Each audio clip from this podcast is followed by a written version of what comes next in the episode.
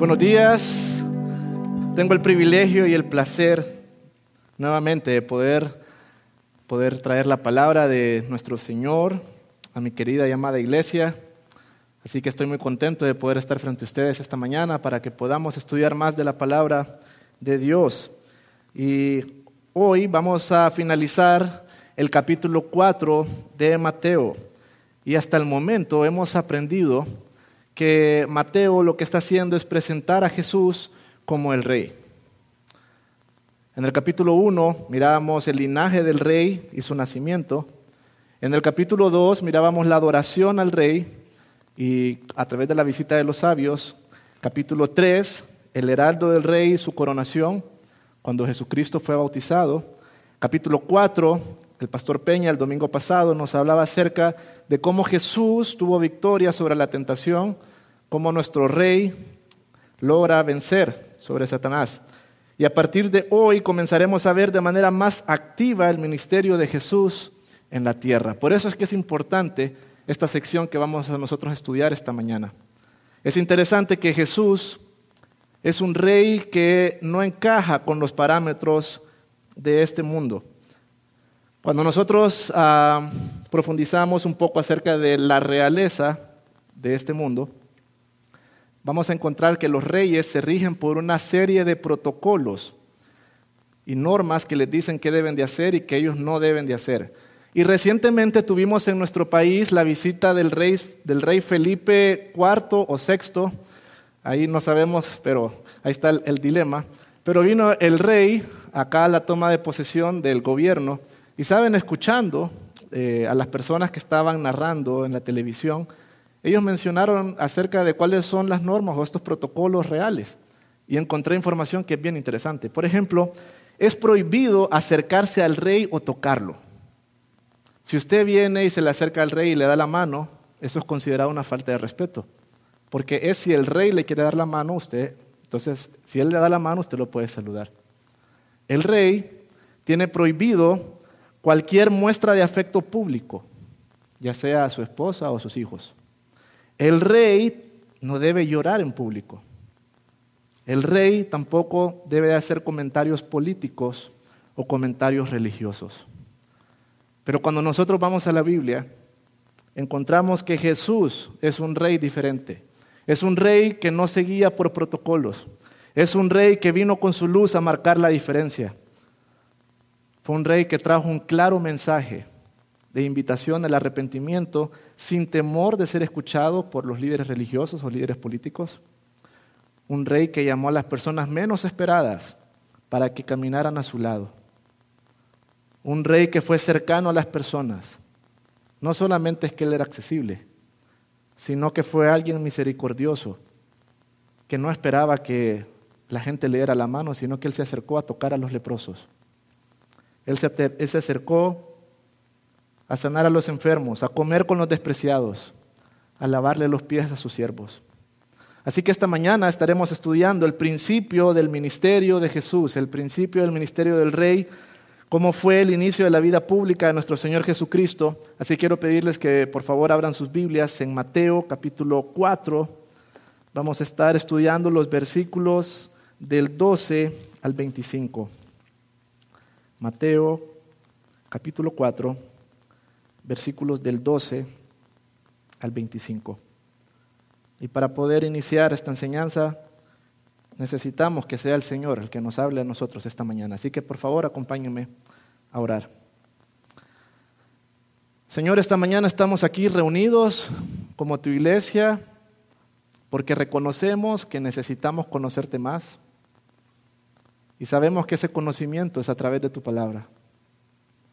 Señor, Queremos ser personas que no solamente leen tu palabra, que no solamente escuchan tu palabra, sino que queremos ser hijos que la aplicamos y la llevamos a la vida práctica.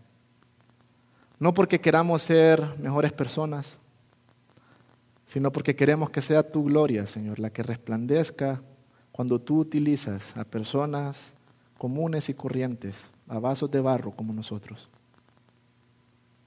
Señor, es mi deseo que esta mañana utilices a tu siervo para poder enseñar la palabra a tu iglesia, Ayúdame, Señor, a ser fiel a tu palabra para que el nombre de Cristo sea exaltado. Por los méritos de Jesucristo oramos. Amén.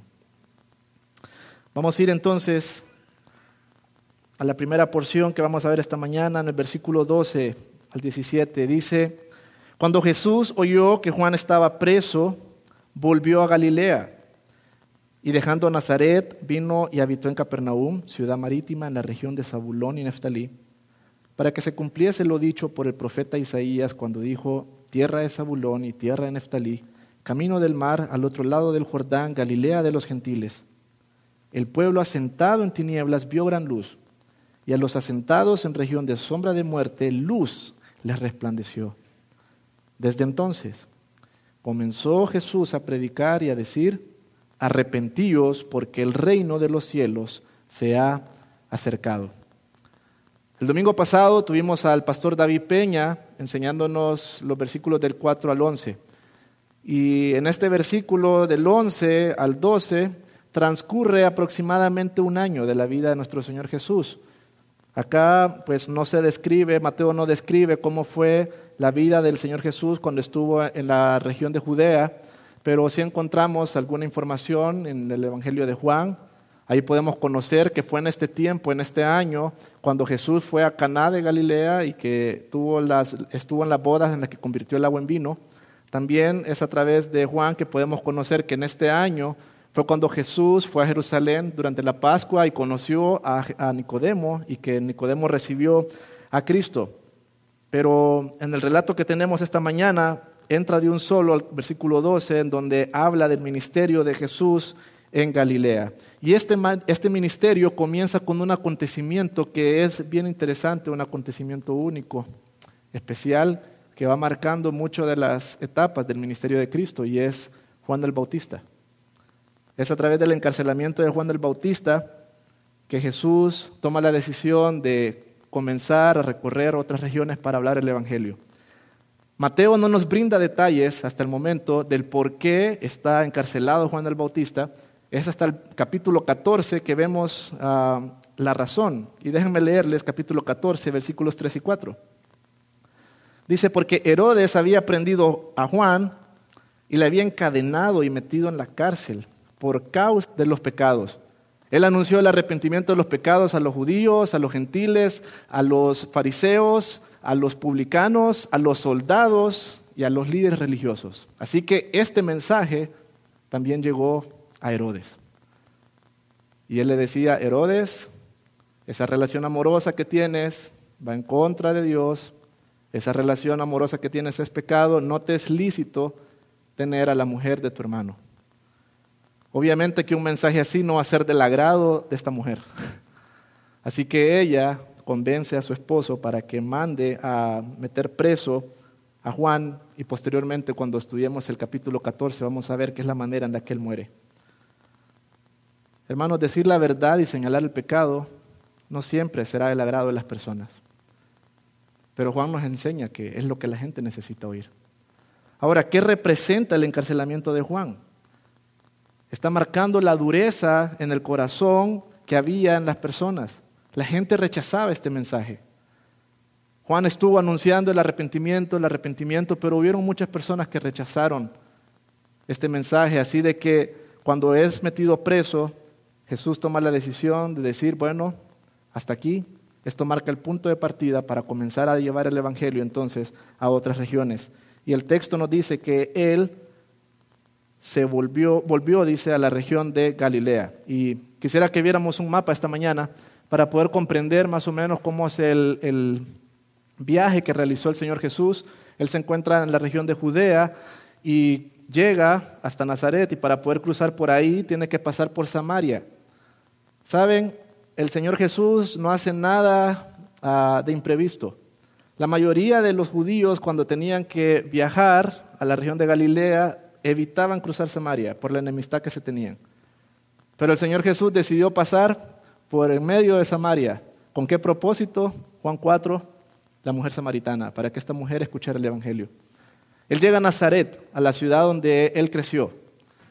Y lo que hace cuando llega a Nazaret, él va a la sinagoga y él comienza a enseñar en la sinagoga y al principio la gente se sorprende. ¡Wow! ¡Qué bonito habla! Pero cuando él hace un llamado al arrepentimiento, la gente después lo quiere matar. Entonces el Señor Jesús dice que deja Nazaret y se va hacia Capernaum. Capernaum es una ciudad marítima que está cerca del mar de Galilea. ¿Saben qué hacía tan especial a esta región?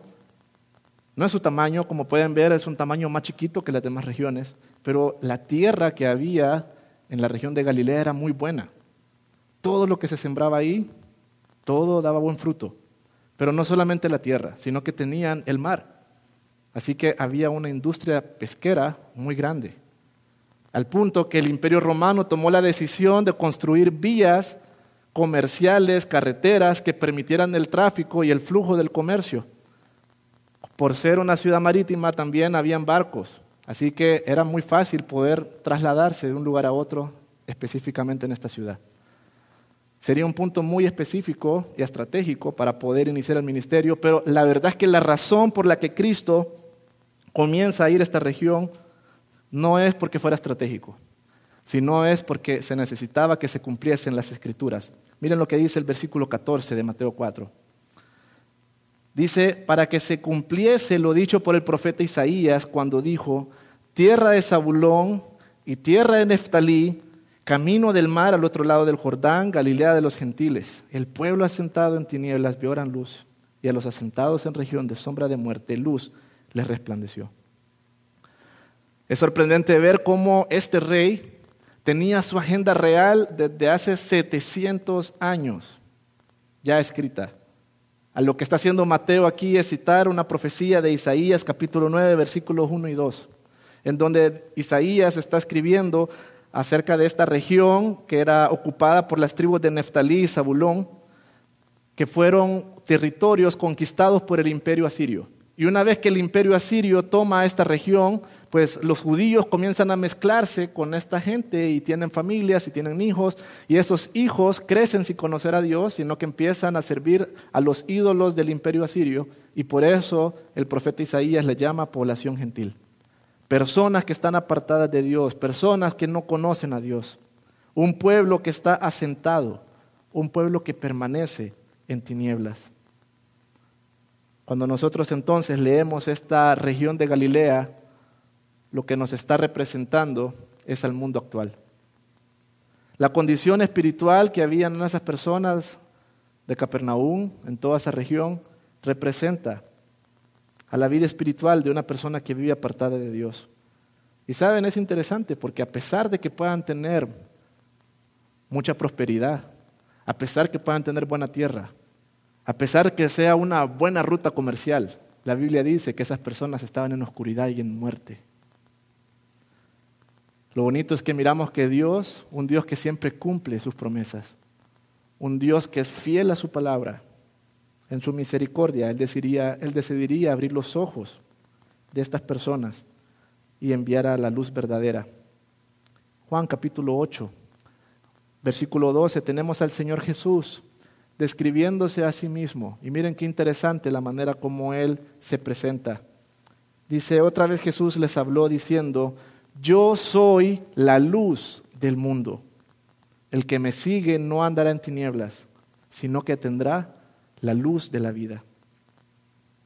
Esa luz que alumbró a toda esta región de sombra, de muerte, de tinieblas, fue la presencia de nuestro Señor Jesucristo.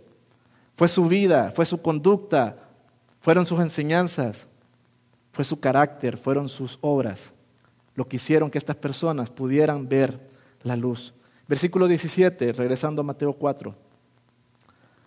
Dice, desde entonces comenzó Jesús a predicar y a decir, arrepentíos porque el reino de los cielos se ha acercado. Hasta ahora podemos ver que Jesucristo comienza a predicar. Anteriormente este era el mensaje que anunciaba Juan el Bautista. Pero ahora tenemos al Dios encarnado, tenemos al Rey de Reyes haciendo un llamado a las personas. Saben, este no es un buen consejo sobre cómo vivir, este no es un buen consejo para ser buenos comerciantes. Él les está diciendo, arrepiéntanse de sus pecados, un llamado fuerte, un mandato enérgico. Dejen de ver las cosas de este mundo, dejen de vivir para ustedes. Pongan su mirada en el cielo, en lo eterno. Cambien la dirección en cómo están viviendo y empiecen a caminar con Dios. ¿Por qué predicaba esto? Bueno, él dijo, porque el reino de los cielos se ha acercado. Jesucristo, el Dios eterno, estaba acá en la tierra. Suficiente razón, entonces, para venir y tomar una decisión, para tomar algo que iba a una decisión que iba a marcar el resto de la vida de las personas. Ahora, yo quisiera, iglesia, que nosotros pensáramos, si esta era la predicación de Jesucristo, ¿cuál debería ser la predicación nuestra hoy en día? Debería ser la misma. Esa era la necesidad que tenía esta región y esa es la necesidad que tiene el mundo actual. Lamentablemente, muchas iglesias, muchas personas temen hablar de hacer un llamado al arrepentimiento, porque no es un mensaje muy popular, porque la gente se puede enojar, incluso puede llevar a consecuencias difíciles, como Juan el Bautista, que terminó encarcelado y después muerto por señalar la verdad, por decirle a las personas que se arrepintieran de sus pecados. Pero hermanos, ese es el mensaje que nuestro Señor Jesús predicó. Y eso es lo que nosotros tenemos que anunciar. Yo quisiera que nosotros pensáramos en esta mañana en una persona que se encuentra en una cueva. Está metido en una cueva, no tiene luz, no tiene fósforos, su celular está descargado, no tiene lámpara, no tiene absolutamente nada. Y es una persona que está desesperada por salir, por encontrar una salida. Y en su intento de salir, esa persona lo que está haciendo es cada vez lastimándose con rocas filosas, porque él no puede ver hacia dónde va. Y lo más triste es que esta persona piensa que está bien. ¿Cuál creen que es la necesidad más grande que tiene esa persona? ¿Ustedes creen que esa persona la necesidad más grande que tiene es escuchar una enseñanza sobre cómo mejorar su autoestima? Esa persona lo que necesita es consejos de cómo ser una persona exitosa en la vida. La necesidad más grande de esa persona es poder ver la luz. Una luz que le permita poder ver su suciedad. Una luz que le permita poder ver las heridas que se ha realizado por querer intentar ser libre, por querer intentar salir. Y esa luz, esa luz de la vida, esa luz de Jesucristo. La necesidad más grande que tienen las personas hoy en día es tener un encuentro y conocer a nuestro Señor Jesucristo. Nada más, nada más les va a dar esperanza. Estas personas hoy en día se sienten miserables de estar lejos de Dios. Y solamente el anuncio de Cristo es lo que va a traer gozo, libertad, sanidad, limpieza a sus vidas. Ahora, el reino, todo reino, tiene siervos. Y nuestro Señor Jesús, en esta narración que estamos viendo, Él comienza a escoger sus siervos. Y saben qué es lo más bonito, que cuando el rey habla, sus siervos obedecen. Vamos a ver los versículos del 18 al 22. Andando Jesús junto al mar de Galilea, vio a dos hermanos, Simón, llamado Pedro, y Andrés su hermano, que echaban la red en el mar, porque eran pescadores. Y les dijo, venid en pos de mí y os haré pescadores de hombres. Ellos entonces, dejando al instante las redes, le siguieron. Pasando de allí, vio a otros dos hermanos, Jacobo, hijo de Zebedeo, y Juan su hermano, en la barca con Zebedeo su padre, que remendaban sus redes y los llamó. Y ellos, dejando al instante la barca y a su padre, le siguieron. Hermanos, nuestro Señor Jesús es diferente. Nuestro rey es único y él lo que está haciendo en estos versículos es demostrar que él hace las cosas de manera muy especial. Si se le encarga a una persona que gobierne sobre una nación, esa persona pues va a buscar o se espera que busque a las mejores personas para que ocupen los cargos de importancia, que le van a ayudar a él a poder cumplir con éxito esa misión. Si nosotros de repente nos hubiera tocado aconsejar a Jesús acerca de qué personas escoger para que le sirvieran, hubiéramos pensado entonces en que los las mejores personas hubieran sido los fariseos, los sacerdotes, los escribas, los expertos en la ley. De repente hubiéramos dicho a Jesús, Jesús, vamos al templo, vamos a las sinagogas, ahí están las personas. Pero nuestro Señor hace algo diferente y Él va al mar a buscar a las personas que le van a servir. Y más adelante vamos a ir viendo cómo se van sumando discípulos, pero lo que miramos en Jesús es que Él escoge las personas menos esperadas. ¿Saben? El Señor llamó a pescadores, Él llamó, él llamó a un recaudador de impuestos, Él llamó a un revolucionario político, que les cuento que tenía instintos asesinos, llamó a personas con personalidades explosivas, enojados, con mal carácter, otros eran tímidos, sencillos, personas sin nada en especial. Y en este texto encontramos, aparte de los primeros discípulos que Jesús llamó, Pedro, Andrés, Juan y Jacobo. Y saben, no es la primera vez que ellos miraban a Jesús. Nosotros en Juan capítulo 1, versículo 36, encontramos que cuando, cuando Juan el Bautista estaba bautizando a Jesús, estas dos personas que se mencionan ahí, probablemente Andrés y Juan, ellos tomaron la decisión de ir tras Jesús. Sin embargo, no le siguieron a tiempo completo. Acá en el pasaje nosotros podemos encontrar que ellos regresaron a sus trabajos y menciona que eran hermanos y que eran pescadores. Ser pescador era un oficio muy común en esa zona, pero no era algo que socialmente era bien visto. Cuando nosotros vamos a Hechos 4, versículo 13, encontramos lo que fue la predicación del el apóstol Pedro en el día de Pentecostés cuando él empieza a predicar al pueblo, ¿saben cuál fue la reacción de la gente cuando escuchó a Pedro y a Juan? Miren lo que dice. Entonces, viendo el denuedo de Pedro y de Juan, sabiendo que eran hombres sin letras y del vulgo, se maravillaban y les reconocían que habían estado con Jesús. Los pescadores eran conocidos por personas iletradas faltos de sabiduría y sin ninguna formación religiosa especial. Pero ¿saben qué es lo más bonito? Que personas así son las que Dios busca para mostrar su gloria y para mostrar su poder. Hermanos, esos somos nosotros, las personas menos esperadas. El Señor dice en su palabra que lo necio del mundo escogió para avergonzar a los sabios. Él escogió lo débil del mundo para avergonzar a los fuertes. Y lo vil y lo menospreciado escogió, Dios y lo que no es para deshacer lo que es, a fin de que nadie se jacte en su presencia. Así que nuestro Señor Jesús no solamente busca a las personas menos esperadas, sino que en estos versículos encontramos algo bien interesante. El Señor Jesús busca a las personas que están ocupadas. Miren lo que dice el versículo 18. Andando Jesús junto al mar de Galilea, vio a dos hermanos, Simón llamado Pedro y Andrés su hermano, que estaban abajo de un coco en la playa disfrutando del mar. No, ¿verdad? Dice que echaban la red en el mar porque eran pescadores. Ellos no estaban en la playa disfrutando, ellos estaban trabajando.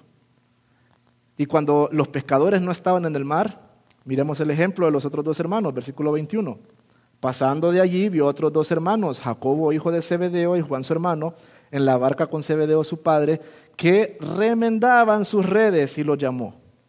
Así que estas personas, si no estaban en el mar trabajando, estaban en la tierra siempre trabajando.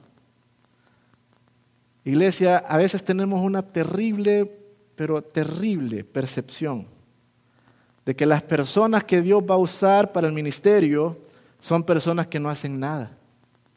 A veces pensamos que las personas que Dios va a llamar son personas que están en su casa, personas sin trabajar, personas holgazanes, porque tienen el tiempo para servir. Pero nosotros encontramos que la realidad bíblica es que Dios llama a personas ocupadas para que le sirvan. El servicio a Dios no es algo que se realiza cuando a mí me sobra el tiempo. El servicio a Dios es algo que se debe hacer con esfuerzo. Es más, si nosotros pensamos en el oficio de los pescadores, nos daremos cuenta que eran personas que tenían cualidades muy importantes para la misión que tenían por delante.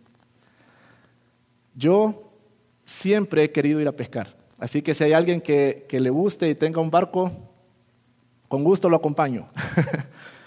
Pero sí conozco personas que han pescado. De hecho, tuve un jefe que él le gustaba mucho pescar. ¿Y saben qué es interesante en estas personas? Es que son personas pacientes. Porque no siempre que se va al mar, al tirar la red o al tirar la caña, no siempre se agarra al principio un pez. Tienen que estar largas horas. ¿Y saben qué sucede si en esas largas horas no encuentran ningún pez? Miramos la siguiente característica, son personas perseverantes. Bueno, dicen, bueno, acá no hay peces, vamos a buscar peces en otra zona. Y así andan buscando hasta que encuentran. Son personas pacientes, perseverantes, pero también son personas valientes. Salen de madrugada en el frío a buscar peces, ahí les agarra el sol, después les agarra la lluvia, turbulencias. Son personas pacientes, perseverantes, valientes, que pueden estar en cualquier condición. Y así son las personas que Dios quiere para el ministerio. El Señor entonces demuestra que los menos esperados son las personas que también están ocupadas y Él los va a llamar para una misión especial. Versículo 19. Él les dijo, venid en pos de mí y os haré pescadores de hombres. Una demanda breve, concreta, precisa y determinante. Vengan, síganme acompáñenme. ¿Con qué propósito? Yo los convertiré en pescadores de hombres. Y me encanta la manera en cómo el Señor Jesús les habla a estas personas. Él les está hablando en lenguaje de pescador. Así parte el Evangelio. Agarra a una persona que está en una condición de tinieblas y de muerte y lo lleva a la luz para que pueda conocer al Señor Jesús. Así que lo que el mensaje que tiene que llevar una persona que es evangelista es predicar de Jesús. Segunda de Corintios 4, versículos 5 y 6. Encontramos a los apóstoles diciendo, nosotros no nos predicamos a nosotros mismos. Nosotros predicamos a Jesucristo como Señor. Y nosotros como vuestros siervos por amor a Jesús. Esos son los pescadores, los que predican a Jesús porque Dios que mandó que de las tinieblas resplandeciese la luz es el que resplandeció en nuestros corazones para la iluminación del conocimiento de la gloria de Dios en la faz de Jesucristo. Y regresando al texto que estamos viendo esta mañana en el capítulo 4 de Mateo, ¿saben qué es lo que más me encanta de esta lectura? Es la respuesta de estas personas hacia la misión. Hay una frase que se repite en los versículos 20 y versículo 22. Dice, ellos al instante le siguieron. No fue una decisión fácil. Saben, para Pedro y Andrés implicó dejar su barca. Ese era su machete, ese era su, su medio de trabajo. Pero ellos contemplaron al Señor Jesús y lo consideraron más valioso. Juan y Jacobo implicó dejar a su padre una decisión sentimental, pero ellos consideraron que Cristo era más valioso. Y saben, hermanos, la verdad es que a veces, a veces nosotros pensamos que el llamado a seguir al Señor es un llamado exclusivo para pastores y misioneros. Sí, es que eso es para los pastores, esos son los que van a ir a otros países, ellos son los que tienen que dejar todo para seguir al Señor. Incluso he escuchado a personas que tienden a clasificarnos a la iglesia en dos grupos. Dicen, está el grupo de los cristianos, que son las personas que en algún momento de su vida aceptan al Señor Jesús y pueden venir a la iglesia, se congregan regularmente. Pero están, por otro lado, los que son los discípulos. Es que ellos son más comprometidos. Es que ellos estudian mucho la Biblia, ellos son los que están siempre en todas las reuniones, ellos son los que sirven. Pero déjame decirte que si tú piensas de esa manera, déjame leerte lo que dice el Señor Jesús. Vamos a Lucas, capítulo 14, versículo 33.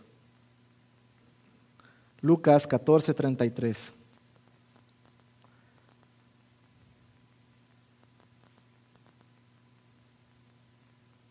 Dice, Así pues, cualquiera de vosotros, cualquiera de vosotros, que no renuncia a todo lo que posee, no puede ser mi discípulo. Este versículo no lo vamos a encontrar en stickers ni en camisetas, ni mucha gente lo postea en Facebook. Pero el Señor Jesús está diciendo que la invitación siempre ha sido a seguirle a Él. El Señor quiere que le sigamos. El Señor quiere que nosotros le recibamos en nuestro corazón. Que nosotros dejemos todo, que tomemos la cruz. Nunca ha sido un mensaje a aceptar a Cristo y poder seguir viviendo como yo quiera. Yo acepto a Cristo y voy a seguir viviendo mi vida en el mundo como a mí se me ronque la gana. Nunca ha sido así. El Señor dice que Él quiere que nosotros, si vamos a ser sus discípulos, tenemos que dejar todo. Y con esto, hermanos, no estamos diciendo que todos pongan su carta de renuncia esta semana a sus trabajos y que vayan a buscar al pastor Daniel y le digan, Dani, ¿qué estoy? ¿Qué hago? Ni tampoco que dejen sus casas. Lo que este versículo dice es que no debe existir nada en mi mente ni en mi corazón que sea un impedimento para cumplir la misión que Dios me ha dado de predicar el Evangelio y hacer discípulos. El Señor quiere, el Señor debe tener la prioridad en nuestros corazones. ¿Y saben qué es lo más bonito?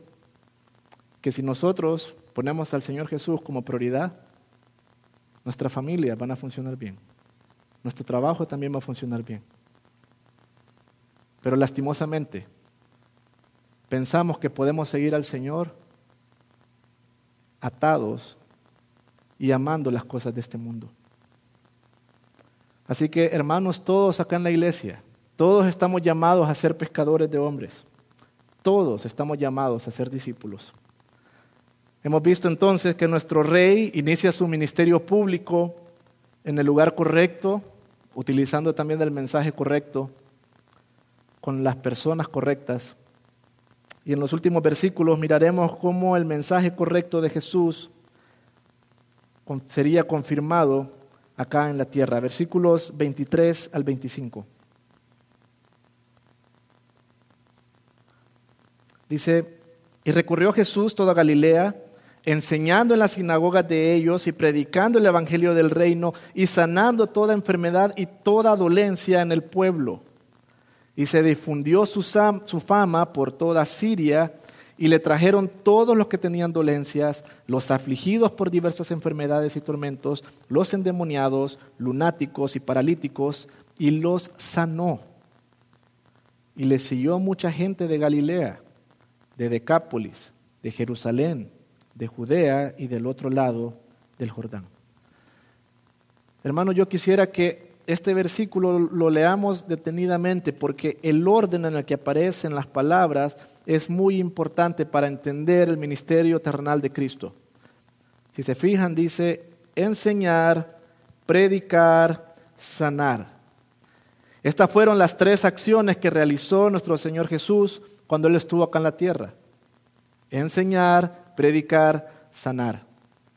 Y todas estas, todos estos verbos todas estas acciones en su ministerio, lo que estaban haciendo era confirmar que Él era quien decía ser, que Él era el rey esperado, que Él era, el Mesías.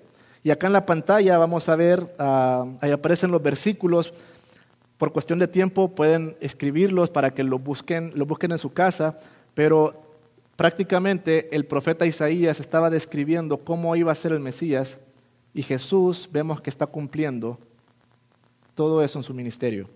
Isaías 54:13 dice, y todos sus hijos serán enseñados por Jehová, y se multiplicará la paz de tus hijos. Parte de la labor que tenía el rey, que tenía el Mesías esperado, era que tenía que enseñar. ¿Y en qué consistía esta enseñanza? Bueno, consistía en agarrar un texto del Antiguo Testamento, agarrar un rollo del Antiguo Testamento y poder darle el sentido para que la gente pudiera entenderlo. Por eso Jesús iba a las sinagogas, porque él entonces agarraba, comenzaba a leer y explicaba. En eso consiste la enseñanza. Pero también Isaías 61.1 nos dice, el Espíritu de Jehová, el Señor, está sobre mí, porque me ungió Jehová Porque me ungió Jehová y me ha enviado a predicar buenas nuevas a los abatidos, a vendar a los quebrantados de corazón, a publicar libertad a los cautivos y a los presos apertura de la cárcel. El Mesías tenía que enseñar, el Mesías tenía que predicar las buenas nuevas a los abatidos. Vemos a Cristo entonces diciéndole a las personas, arrepiéntanse de sus pecados, porque el reino de los cielos se ha acercado. Él llegaba donde los fariseos y les decía, ustedes no están haciendo las cosas bien. Él se le presentaba a todas las personas y les hacía una invitación a que pudieran seguirle. Nuestro Señor Jesús enseñó, predicó, y eso lo vamos a empezar a ver a partir del próximo domingo, capítulo 5 al 7, la enseñanza y la predicación de Cristo en Galilea con el Sermón del Monte.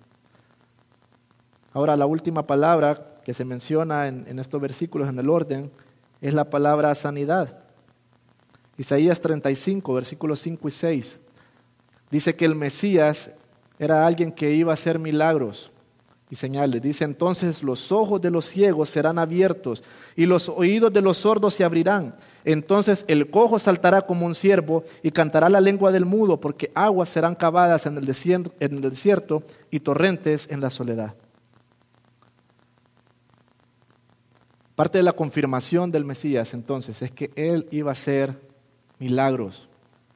¿Qué tenían ¿Cuál era el propósito de estos milagros? Confirmar que él realmente es quien decía ser. Y por los milagros que miramos, realmente miramos que sí se cumplió. El pasaje dice que toda enfermedad y toda dolencia el Señor la sanó cuando la gente llegaba a Él. No solamente eran algunas, no solamente son unas pseudo enfermedades que miramos hoy en día, sino que miramos al Señor Jesús demostrando su poder, demostrando que Él no era una persona común y corriente, que Él realmente era el Hijo de Dios. En Hechos capítulo 2, versículo 22, se demuestra que todas estas señales tenían el objetivo de confirmar que Él era el Mesías. Dice, varones israelitas, oíd estas palabras, Jesús Nazareno, varón aprobado por Dios entre vosotros. ¿De qué manera? Con maravillas, prodigios y señales que Dios hizo entre vosotros por medio de Él, como vosotros ya sabéis.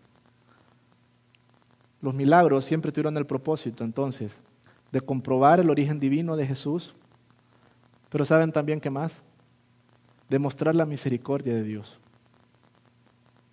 de un Dios que es cercano a las personas que están sufriendo, de un Dios que es misericordioso y compasivo con las personas en necesidad. El reino de los cielos era una realidad y lo miramos a través de su enseñanza, su predicación y a través de sus milagros. El impacto fue tan grande que la fama de Jesús se extendió por todas las regiones vecinas, incluso el otro lado del mar. Venían de Galilea, Jerusalén, Judea, Decápolis, Siria, y todas estas personas seguían a Jesús. Lamentablemente no toda esta gente que siguió a Jesús le seguía por los motivos correctos. Y hoy en día vemos lo mismo. Buscamos a muchas personas buscando recibir un milagro y no queriendo tener una relación con el Dios del milagro. ¿Se recuerdan esa historia que está en Lucas, capítulo 17, que salen diez leprosos al encuentro del Señor Jesús? Los diez tenían una necesidad terrible, una enfermedad tan horrible como la lepra. Las diez personas tenían una necesidad muy grande y el Señor los sanó a los diez. Pero ¿cuántos fueron salvos? Solamente uno. ¿Cuál? El que regresó y vino a darle las gracias y le glorificó. ¿Y cuál fue la respuesta de nuestro Señor? Le dijo, vete, tu fe te ha salvado.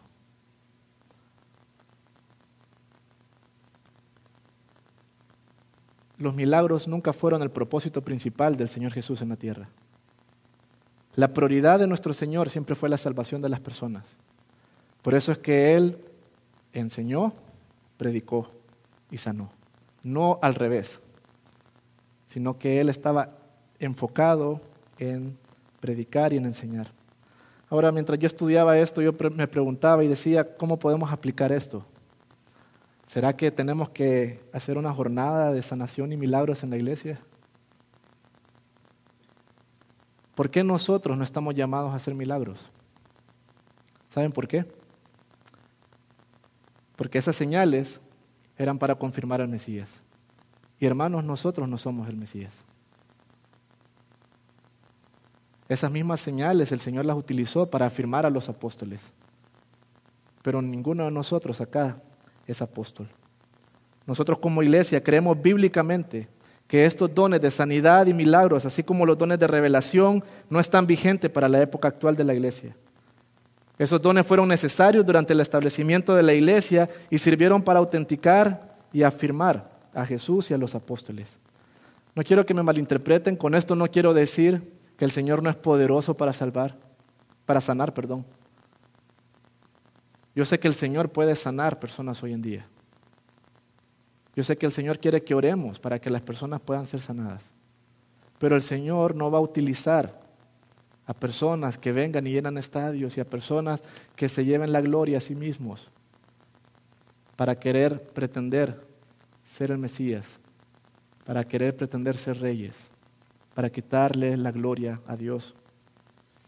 Es más, en ninguna de las cartas doctrinales hacia la iglesia encontramos un mandato a hacer milagros.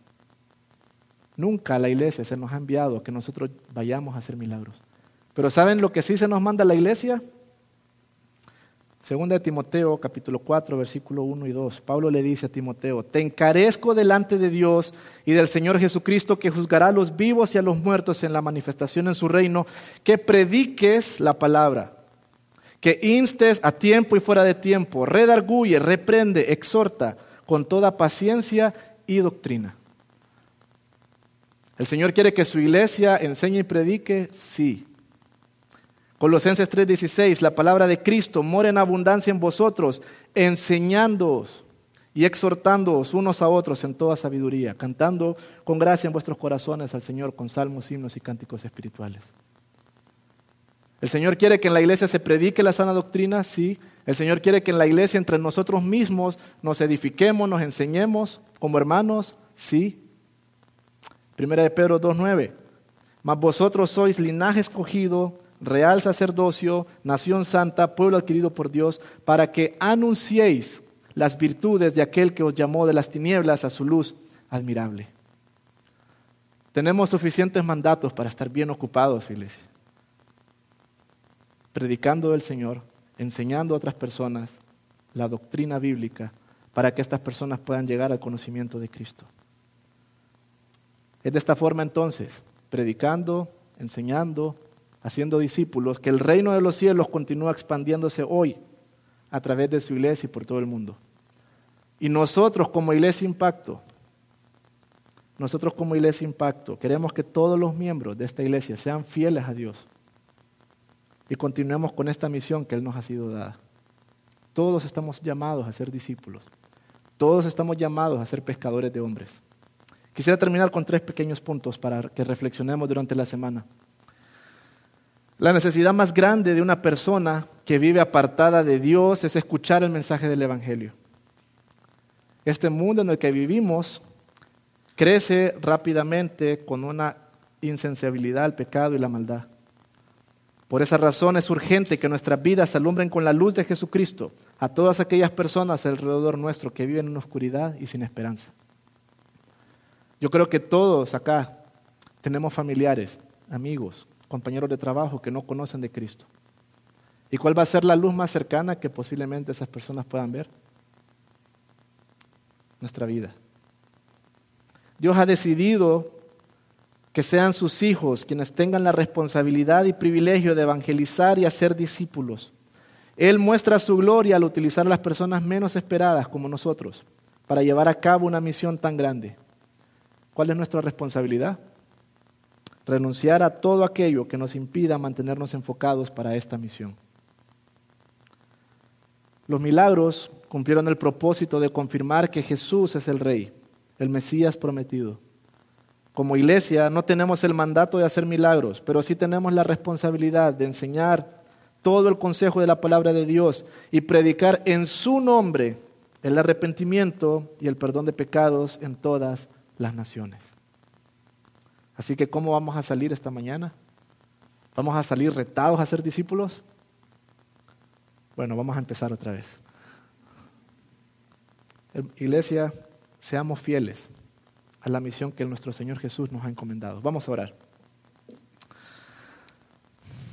Padre, primeramente queremos darte gracias por la vida de nuestro Rey, de nuestro Señor, el glorioso Señor Jesucristo. Gracias porque fue a través de su obra en la cruz, que en algún momento cuando nosotros estábamos en oscuridad, cuando nosotros estábamos en sombra de muerte, alejados por completo de ti, tú tuviste misericordia de nosotros y nos llamaste para que fuéramos tus hijos, no porque seamos buenas personas, no porque seamos mejores que otros, sino por tu pura compasión y misericordia.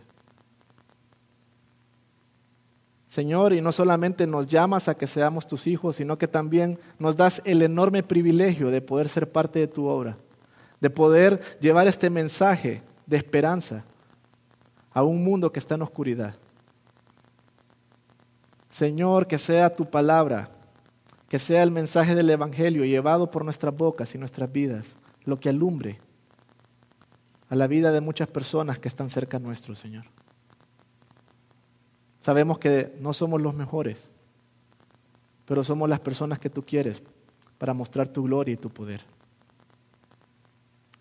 Es nuestro deseo entonces, Señor, que nos uses y que seamos esos siervos para tu gloria. Por los méritos de Jesucristo oramos. Amén.